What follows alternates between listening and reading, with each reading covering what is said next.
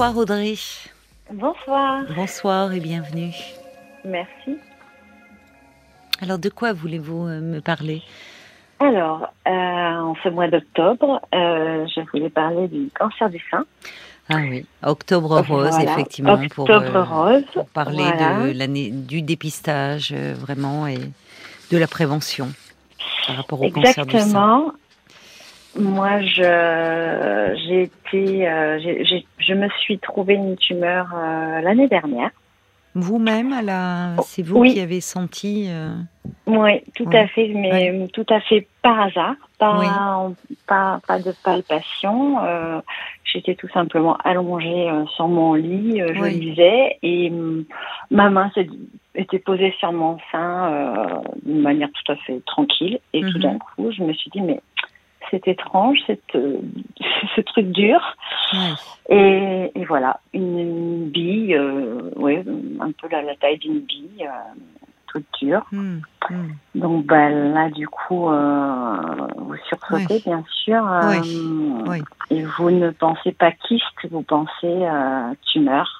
Tout de suite, dans votre tête, Ben, c'était l'inquiétude en fait. le- oui. Ouais, Parce que vous avez raison de préciser, Audrey, d'ailleurs, c'est qu'il peut y avoir des kystes bénins, mais évidemment. oui, tout euh, à fait. J'en avais déjà eu un euh, il y a quelques années de ça. C'était parti, Oui. tel que c'était C'est ça, parfois ils, di- ils disparaissent de même. Mais, ouais. Tout à fait. Et, euh, Mais bon. là, vous avez eu un, un sixième sens, une alerte. Ouais, en fait, c'est très étonnant, mais on, on- intérieurement, on sait, en fait. Enfin, moi, je, Hmm. on sait. Mais bon, le lendemain, je suis allée voir mon généraliste Oui. qui m'a euh, conseillé, en effet, d'aller voir euh, mon scénologue. Qu'est-ce que c'est un scénologue Alors, le scénologue, c'est une nouvelle profession depuis quelques années qui s'est développée. C'est le, le- le- c'est un radiologue, mais qui est spécialisé dans les maladies du sein. Ah, d'accord. Donc, en fait, ce sont des gens qui ont un, Oui. Oui. Euh, je- donc, du coup, vous n'allez plus dans ces grands centres de radiologie, Oui. parfois un peu glauques. Euh, c'est plus intimiste, c'est plus, euh, plus Oui, chez ils, sont- ils ne- médecin, ils ne en font fait. que les examens qui touchent les seins. Tout à fait. D'accord. Tout à fait. Donc, euh, j'ai été reçue très rapidement. hein. Je sais plus si c'était le lendemain ou le surlendemain de, de, de ce- de cette demande de rendez-vous. Oui. Donc là, échographie, mammographie, et puis ben rendez-vous quelques jours après pour une biopsie. Mm. Mm. Et là, ben la biopsie, euh, j'ai attendu, je crois, une semaine de plus euh, pour avoir les résultats. Ouais, c'est Euh, long. Enfin, c'est rapide, très long. mais c'est long quand on attend ce type. euh, Ouais. C'est un peu angoissant. Oui. Et euh, là, c'était le lundi matin, rendez-vous 9h. Euh, il était très désolé pour moi et il m'annonce que c'est bien une tumeur. Euh, il a essayé voulu rassurant en me disant oh, il y aura sûrement que de la radiothérapie, euh, ne vous inquiétez pas, etc. Oui. C'était bon. un chirurgien qui vous a reçu euh, Alors, lui, en fait, m'a fait prendre rendez-vous avec un chirurgien D'accord. par la suite. Donc moi j'étais là complètement abattue en fait. Oui. hein. donc euh, Bah, il y a de quoi, pas bien sûr, je- Ouais. Vous y Là- étiez là, allé en seul fait- à ce rendez-vous là? Oui, Oui. oui, tout à fait. Et en plus j'ai enchaîné une journée de travail derrière, Oh là là, euh, des rendez-vous clients, etc. Ah oui, vous avez Oui, quand mais en fait c'était ça comme vous a fait si, du bien euh, peut-être. euh, Oui, c'était comme si ça me laissait encore un répit avant Oui. de rentrer dans un truc dur. qui n'était pas prévu quoi. oui, en fait. je comprends. Oui, comme si la vie continuait normalement quoi. Exactement. Mm. Et en fait, euh, ben, le lendemain, j'ai été euh, assommée par une espèce de grosse grippe comme ça, comme pour m'empêcher d'aller travailler. Mais oui. mais oui. Et, et là, en fait, c'est le tsunami parce que je suis rentrée dans une profonde tristesse. Durant plus de trois semaines, je pleurais tous les jours. Ah oui. En fait, j'étais triste d'être triste. C'était terrible, en fait, comme truc. Moi, Triste d'être triste. d'être triste. C'est comme si j'étais observatrice de, de, de- de Oui. cette fille, euh, cette petite fille en fait qui tout d'un coup a une maladie grave. Quoi. Et Mm. c'était assez étonnant comme situation. Parce qu'en fait, quand vous dit- on vous dit que vous avez un cancer, en fait, pour vous, vous pensez que vous allez mourir, en fait. Mm. La première pensée, c'est ça. Oui, oui. Ce mot cancer, c'est- la mort, en fait. Et, Mm. euh, et du coup, c'est très effrayant. On, on rentre dans une peur qui est profonde, en fait, vraiment. Et cette solitude aussi. Vous Et une grande solitude, Parce que- mais qui au final va vous suivre durant toute la maladie, même si Mais vous oui. êtes accompagné. Mais vous avez raison, parce que quand on est malade et, et, et cette maladie-là, où il y a quand même Oui. la mort qui plane, même si Oui, on guérit euh, beaucoup de cancers aujourd'hui, mais il y a cette idée de la mort qui rôde, et face à cela, on est toujours seul, même entouré. complètement. Et c'est très compliqué en fait. Et puis en plus, on n'a pas le droit au final dans notre malheur de- d'exiger des autres qui nous comprennent. Parce que moi qui ai un peu suivi euh, ma cousine dans, dans un cancer à une époque, Mm. euh, j'étais à mille lieues de me douter ce de, de la souffrance qu'elle était en train de vivre en fait. Vraiment, à mille lieues. Oui. Et pourtant, j'étais très empathique n'est vraiment pas. C'est pas possible d'être empathique euh, comme il le faudrait parce qu'en fait, on ne sait pas ce qui se passe. Oui, vous l'avez pas. ça réalisé en étant vous-même Ah oui. touché. Ah. Ça crée un décalage vraiment. terrible avec les autres, en fait, avec tous les autres, enfin. Il y a un décalage tel que à la fin de ma chimiothérapie, euh, je pleurais en fait que ce soit fini. Mon, mon, mon, mon conjoint me disait on va faire la fête et tout, et en fait moi je pleurais et il comprenait pas pourquoi, mais je, Mm. je lui disais mais en fait, ce qui est terrible, c'est que dans, dans ce lieu, j'étais avec des gens qui savaient en fait, Oui, et qu'en fait une fois qu'on Oui. n'y va plus, oui, Euh, les gens ne savent pas en fait ce qu'on est en train de traverser. Même quand la chimiothérapie s'arrête, il y a, Oui. il y a tout l'après en fait, toute la réparation qui va en- oui, encore euh, continuer de nombreux mois. Euh, et moi en plus c'est enchaîné après la radiothérapie. Hmm. Donc là vous y allez tous les jours oui. et, et c'est long, c'est très très long en fait. hein. Mais en même temps vous êtes porté par une espèce de nouvelle famille. Oui, non, mais je comprends ce que vous dites. Ce, lieu qui, qui fait peur à tout un chacun, oui, tout quand on n'est pas touché, devenait un lieu euh, refuge sécurisant où là vous pouviez, euh, on savait, comme vous dites, et vous On étiez porté par toute une équipe. Complètement. Et puis, euh, puis même entre malades, enfin, moi, je sais que Ouais.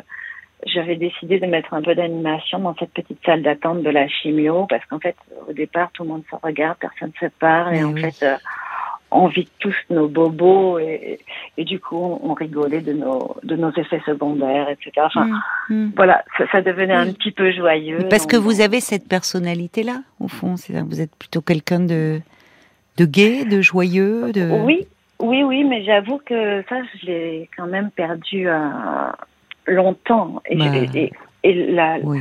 la, la- C'est la compréhensible. tristesse était quand même là. Oui, c'est la tristesse. Oui, Vous dites d'ailleurs euh, cette image qui est forte. Vous dites que vous vous regardiez comme si vous étiez Oui. un peu euh, spectatrice. C'est le mot que vous avez utilisé. Triste pour cette petite fille que vous étiez. Oui. C'est intéressant. Vous parlez de la petite fille. oui, parce qu'en fait, euh, on dit de moi que, enfin, oui, on dit de moi que je suis quelqu'un d'espiègle en fait. Euh, Voilà, Alors que j'ai c'est j'ai ça. 50 ans hein, aujourd'hui. Oui, mais, 50 euh, mais on peut être espiègle à 50 Oui. ans et avoir cette. euh, oui, oui, on l'entend dans votre voix. Enfin, il y a, y a une gaieté. Vous étiez, il y avait cette gaieté en vous. Ce... Oui, c'est ça. Mais là, elle, avait disparu Bah, totalement, en fait. Totalement. Et, Oui. et, et en fait, j'étais vraiment très triste de ça, parce que ça, pour moi, c'était terrible de perdre ça. Et ça a eu, ça a eu vraiment mis du temps à, à, à revenir. Oui. C'est revenu? Oui, c'est revenu. Euh, mais c'est non sans une certaine émotion que je vous raconte tout ça. hein. C'est, toujours très, euh, euh, comment on va dire, émouvant en fait aujourd'hui. Vous en parlez bien, je trouve. Ah, Si, vous Ah en, oui. si, parce que vous en parlez sans pathos et en même temps, vous, il y a quelque chose.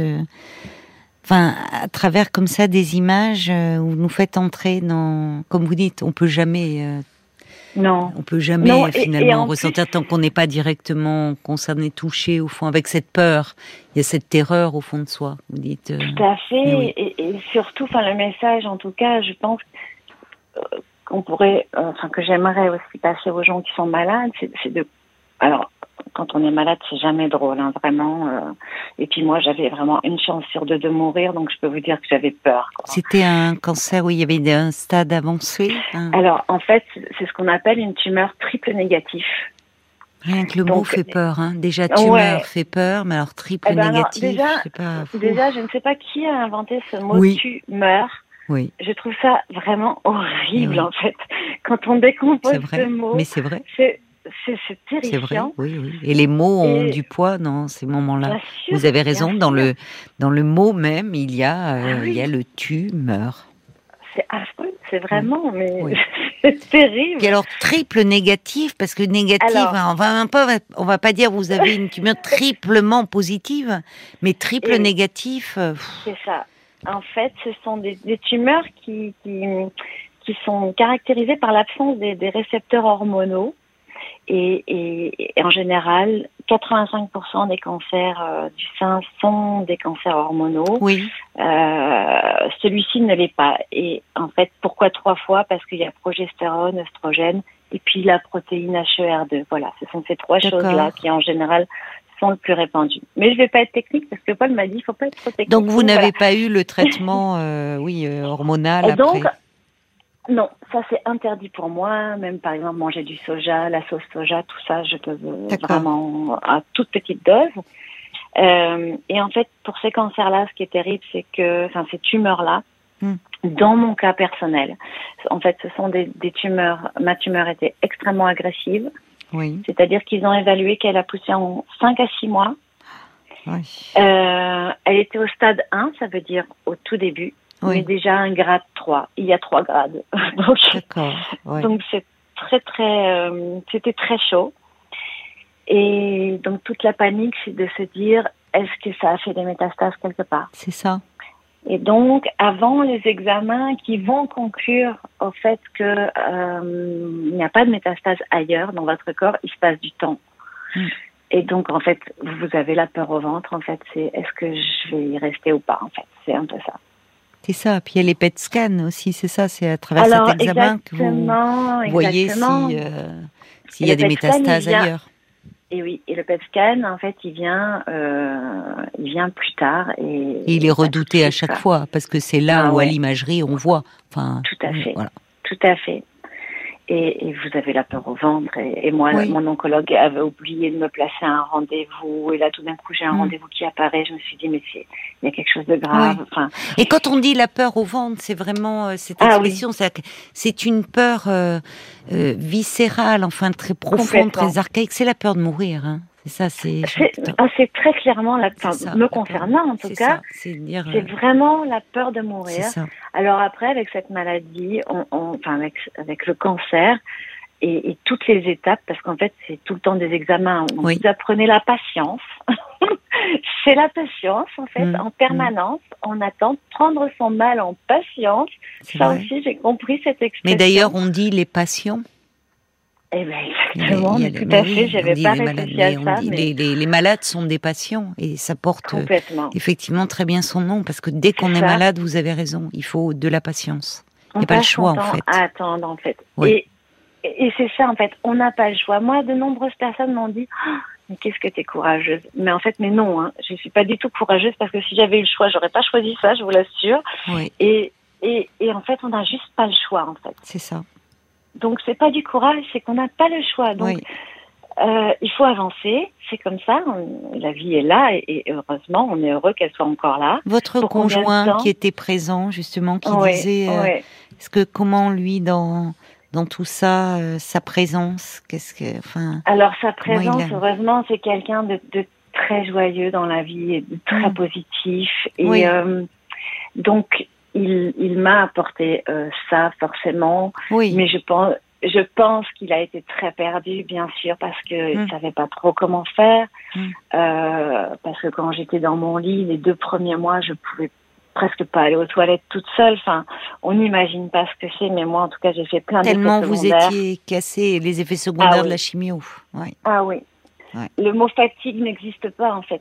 Il, faut il faudrait créer un nouveau mot. Mm pour cette fatigue-là parce qu'en fait, mm. c'est inexplicable. Et, et, donc, le pauvre, il essayait de faire certaines choses, mais même moi, je savais pas. Un coup, j'avais faim, un coup, j'avais pas faim. Enfin, C'était et donc, il a quand même toujours essayé de garder le cap, euh, comme comme il a pu, et, et en même temps, moi, j'avais pas besoin de grand chose puisque je dormais 20 heures sur 24 quasiment. oui, mais il fallait quand même un peu que vous puissiez les, fois où, vous aviez un petit peu faim, vous alimentez quand même un petit peu, même si c'est un petit peu. Ben, c'est ça, c'était la saison des poires là qui revient. Aujourd'hui, quand je regarde une poire, je pense à mon alimentation durant la chimio. Oui, euh, parce qu'il y avait que Vous aviez envie, il y avait que ça qui passait, c'est ça. Ouais. Ben, toutes les textures étaient changées. Par exemple, quand je buvais de l'eau, ben, c'était de l'huile ça avait la texture de l'huile. C'est ça qui est affreux. Oui, oui. C'était terrible. C'est-à-dire que même tous ces goûts-là, ces petites choses qui peuvent donner un peu de goût à, ah tous les sens du terme, à vie, tout passe. C'est-à-dire que là, ah, là, il n'y avait rien qui passait là, durant les deux premiers mois. Après les quatre mois suivants, ça avait changé de protocole. Et là, du coup, euh, on a d'autres effets secondaires, mais moins catastrophiques. On se ressent un peu revivre, un petit peu, etc. Euh, mais, euh, mais voilà. Et hum, je regarde l'heure, donc du coup, je me dépêche juste. Il est 23h50. Oui, voilà. Euh, les amis par rapport à tout ça aussi. Oui, c'est ça. C'est compliqué d'être l'ami de quelqu'un à qui on vient d'annoncer qu'il a un cancer, en fait. je voulais dire à tous les amis des cancéreux que, en fait, faites comme vous pouvez surtout, parce que, et à la rigueur, demandez à la personne ce qu'elle attend, euh, ce dont elle a besoin. Oui, parfois c'est bien, c'est important de nous le dire. Je vous remercie Audrey, parce que euh, euh, parfois on se dit mais c'est nul de demander. C'est moi qui devrais savoir de quoi elle a besoin. En fait non, vous dites on peut le demander. C'est c'est même le mieux. Qu'est-ce qui... Je crois que c'est le mieux parce que vous voyez moi par exemple, euh, ma maman habite à 1000 km de moi. je lui ai demandé de venir que au mois de mars. Vous vous rendez compte pour une maman comme ça d'être dur. Oui. Mais parce qu'en fait, j'avais tellement, enfin moi j'aime m'occuper des gens quand ils sont chez moi, etc. Et, j'étais tellement pas en état euh, qu'on me demande ne serait-ce que où est une casserole. Euh, hmm. en fait, vous avez une charge mentale qui est si lourde que, que vous pouvez même pas vous dire que quelqu'un va venir à la maison vous aider parce qu'il va forcément vous demander où est quelque chose et vous avez même pas envie de répondre à cette question. On voit j'entends enfin à travers des exemples comme ça très concrets. Euh, on peut appréhender ce que c'est. Vous dites fatigue, mais enfin c'est pas un mot qui est adapté pour euh, les effets secondaires des traitements. Est-ce que vous traversez ce que traversent les personnes parce que parce que c'est au-delà? C'est au-delà, comme vous dites, même de le, fait de devoir répondre. De, enfin, oui, c'est très très compliqué. C'est vraiment et, euh, alors c'est difficile parce qu'en fait on n'a pas envie de mettre l'autre mal alors que c'est nous qui avons besoin de, soutien, mais après, c'est chacun son caractère. Qu'est-ce qui vous a aidé, vous, finalement? Qu'est-ce qui a été le, le plus euh, dans, dans ces moments-là euh, Alors, mon compagnon quotidien, c'était Netflix. D'accord. ben, merci Netflix. alors, oui, c'est ça, oui, ça. En fait, le problème, c'est qu'on, personnellement, parce qu'encore une fois, une chimio n'est pas l'autre.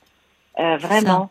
Euh, un patient n'est pas l'autre. Moi, j'ai fait des effets secondaires de fou. Mon oncologue me disait, mais vous allez toutes me les faire, en fait. Donc, du coup, j'ai eu un peu la totale. Et euh, j'ai eu un, une fois 40 de fièvre pendant trois jours. Et puis, la, deux semaines après, mon autre chimio, j'avais une hypothermie à 34 pendant ah. une semaine. Enfin, tout le monde était ah inquiet. On vous a pas hospitalisé, non, euh, non, Ah ben non, parce qu'avec le Covid, j'étais plus en, sécurité ah chez moi qu'à l'hôpital. Bien sûr, oui, oui. Et ça, c'est pareil. Euh, en chimio, mon conjoint n'a pas pu m'accompagner. En fait, je l'ai vécu seule, cette chimio. Ah oui, oui. Euh, mais au final, comme je lui disais, écoute, on va pas se faire chier à deux, excusez-moi de l'expression, mais oui. oui. c'est pas un truc super gai. Oui. Euh, sincèrement, je me mets une petite série ou de la méditation dans les oreilles. Et puis ça passe et en fait après vous dormez. Enfin voilà.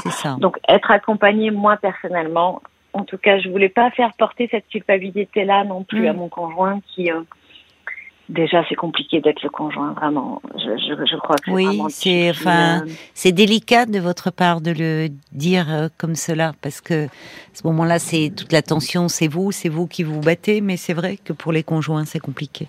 Ouais vraiment vraiment. Aussi. pas... différemment mais c'est compliqué aussi. Oui c'est pas simple. et aujourd'hui alors euh, c'est donc ça vous dites les chimiothérapies c'était il y a Vous parlez de, on était en pleine pandémie. ça veut dire que c'est derrière vous tout cela aujourd'hui, la chimio, la radio J'ai fini la chimio le 3 avril. D'accord. Euh, il y a eu un mois de répit et puis après j'ai commencé la radiothérapie. Donc j'ai eu six mois de chimio et 33 séances de radiothérapie. Oui. Oui. Là, la radiothérapie a un côté super lourd parce que c'est tous les jours en fait. Donc votre rythme, c'est tous les jours d'aller à l'hôpital. Mais franchement, moi j'ai découvert la chance qu'on a en France d'avoir un système de santé comme on a. Oui. Parce que quand je vois sur mes feuilles de sécurité sociale combien je coûte euh, depuis un an, c'est un mm. truc de fou et j'ai mm. pas déboursé un euro. Mm. Vous avez raison de le euh, dire aussi. Ah oui, Parce que quand on voit les systèmes de santé, même en Angleterre, aux États-Unis, je parle pas, et puis plein d'autres pays. Ou en, Belgique aussi, hein, c'est vraiment pas la même chose. Ah, oui. Hein. ah oui, je ne sais pas. Là, j'ai hum, un VSL qui venait me chercher tous les jours. J'avais pas à conduire, j'avais pas à me tracasser pour quelqu'un m'emmène. C'était hyper confortable. Mm. Et puis, je me suis fait pote avec les cancéreux du VSL. Et, euh... oui. Et, et puis voilà, c'était. Voilà, enfin, il y avait de la. Oui, il y a une petite famille autour de nous, il y a une niche autour de vous, de gens qui vous connaissent, qui vous, ou justement, comme vous dites, on peut en rire ensemble. Enfin, bah, c'est alors là où les gens normaux, entre guillemets, ceux qui ne sont pas frappés, presque on, on, on, se sent par moments, on perd tout sens de l'humour, alors que si vous, vous êtes quelqu'un qui avait de l'humour et vous en aviez besoin aussi de cela. Ah ben oui, parce que finalement, c'est ce qui sauve. Euh, mais, et puis et puis ça aide les autres en fait au final, parce que un cancéreux qui a plus de cheveux, qui a plus de sourcils, plus de cils, s'il fait la gueule, et eh ben les autres en face ils sont encore plus gênés quoi. parce qu'en fait on fait peur.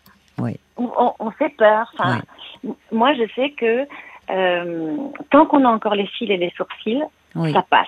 Oui.